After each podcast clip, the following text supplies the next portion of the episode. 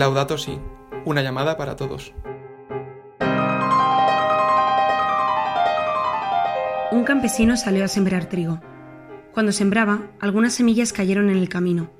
Poco después vinieron unos pájaros y se las comieron. Otras semillas cayeron en un terreno con muchas piedras y poca tierra. Allí pronto brotaron plantas de trigo, pues la tierra era poco profunda. Pero las plantas no vivieron mucho tiempo porque no tenían buenas raíces, y se quemaron cuando salió el sol. Otras semillas cayeron entre espinos. Cuando los espinos crecieron, apretaron las espigas de trigo y no las dejaron crecer. Pero otras semillas cayeron en tierra buena y produjeron una cosecha muy buena. En este pasaje Jesús hablaba de su palabra al referirse a las semillas, y ella sigue siendo verdaderamente el origen de nuestras semillas diarias. Todos hemos tenido la experiencia de dejar plantar una de esas pequeñas en nuestra vida, regarla y ver con asombro su crecimiento, o entristecernos ante la ausencia o tardanza del debut. Esa palabra que Dios planta en nosotros está llamada a convertirse en un bien superior, de ahí el deber de actuar en consecuencia con ella. Hoy en día el terreno puede ser incluso más accidentado que el de la tierra del campesino de la parábola, y esto puede frustrar el crecimiento de la palabra que Dios nos encarga. Ahí nuestra responsabilidad ante el regalo. En la primera temporada de este podcast hablábamos del asombro, en la segunda de los sentidos. A lo largo de ellas hemos ido conociendo a personas que han encajado piezas en un puzzle inagotable que es la propuesta del Papa Francisco en la Laudato Si. Hoy nos preguntamos, ¿qué es lo que ha movido a estas personas? ¿Qué les ha traído hasta aquí, hasta esta preocupación por el cuidado de la casa común?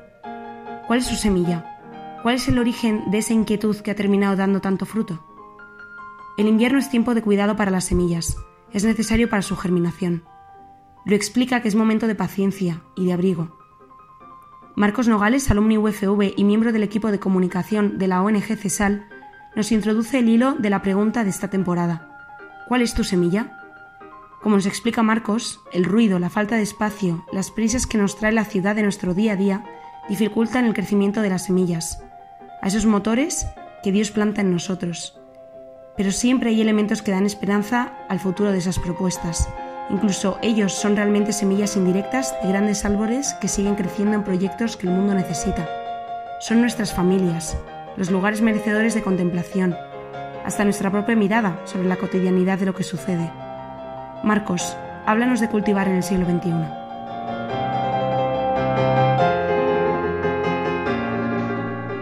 Puede parecer difícil hablar de semillas en un mundo lleno de adoquines, de asfalto, de ladrillos, en el que más allá de miles de idiomas hay uno común, que es el idioma de las prisas.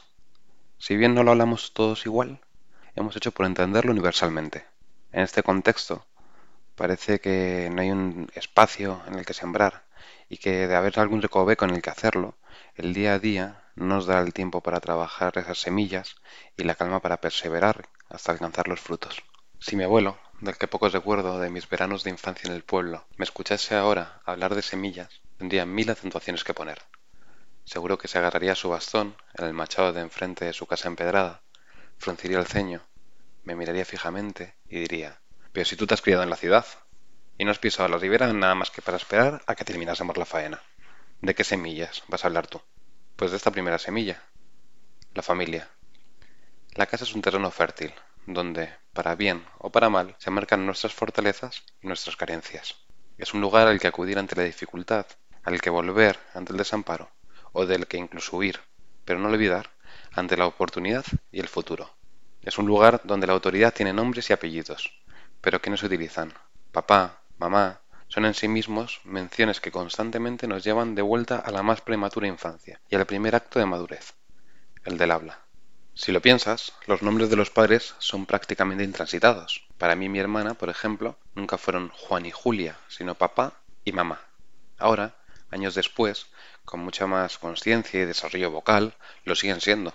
La tradición y el afecto nos lleva a que cada vez que se les menciona, lo hacemos con la sencillez de la criatura que logra articular sus primeras sílabas, sonoras y con vocales abiertas, como si volviésemos al punto de partida, a la semilla, que poco a poco irá rompiendo para dejar paso a las raíces.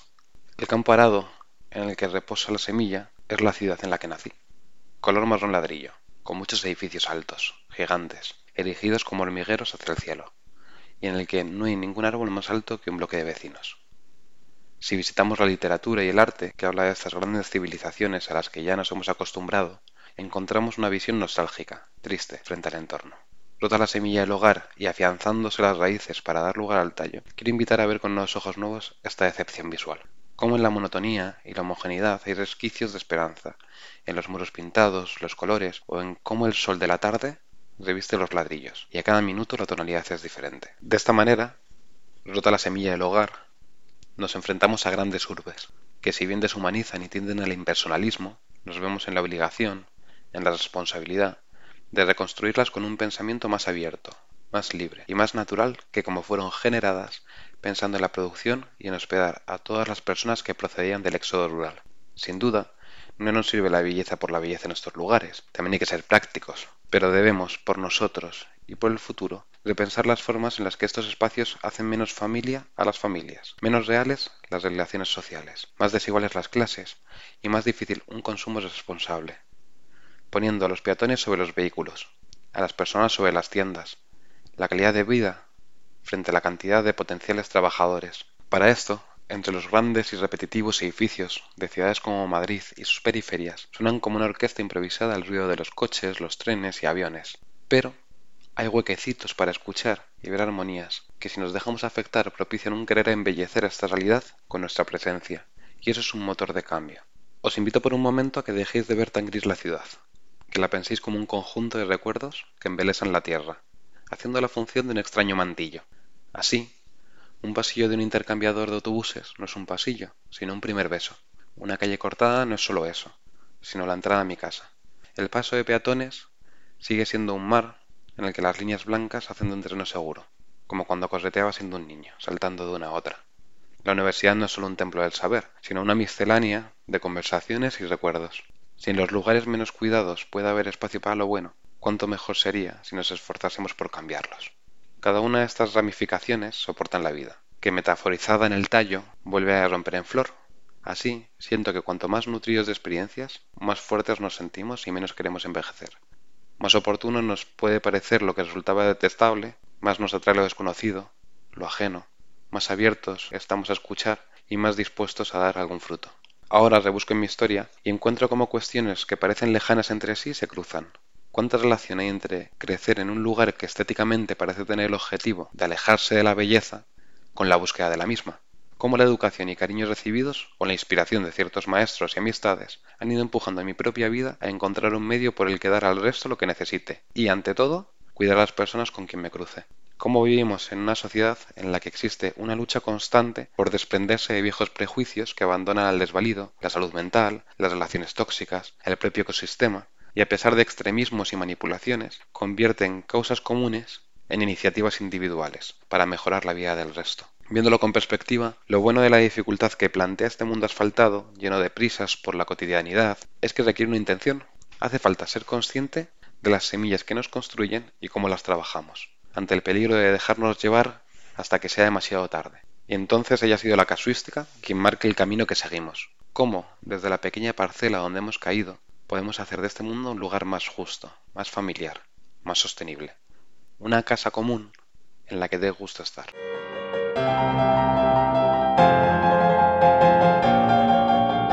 Laudato Si, una llamada para todos. Educar los sentidos para saber decidir y poder actuar.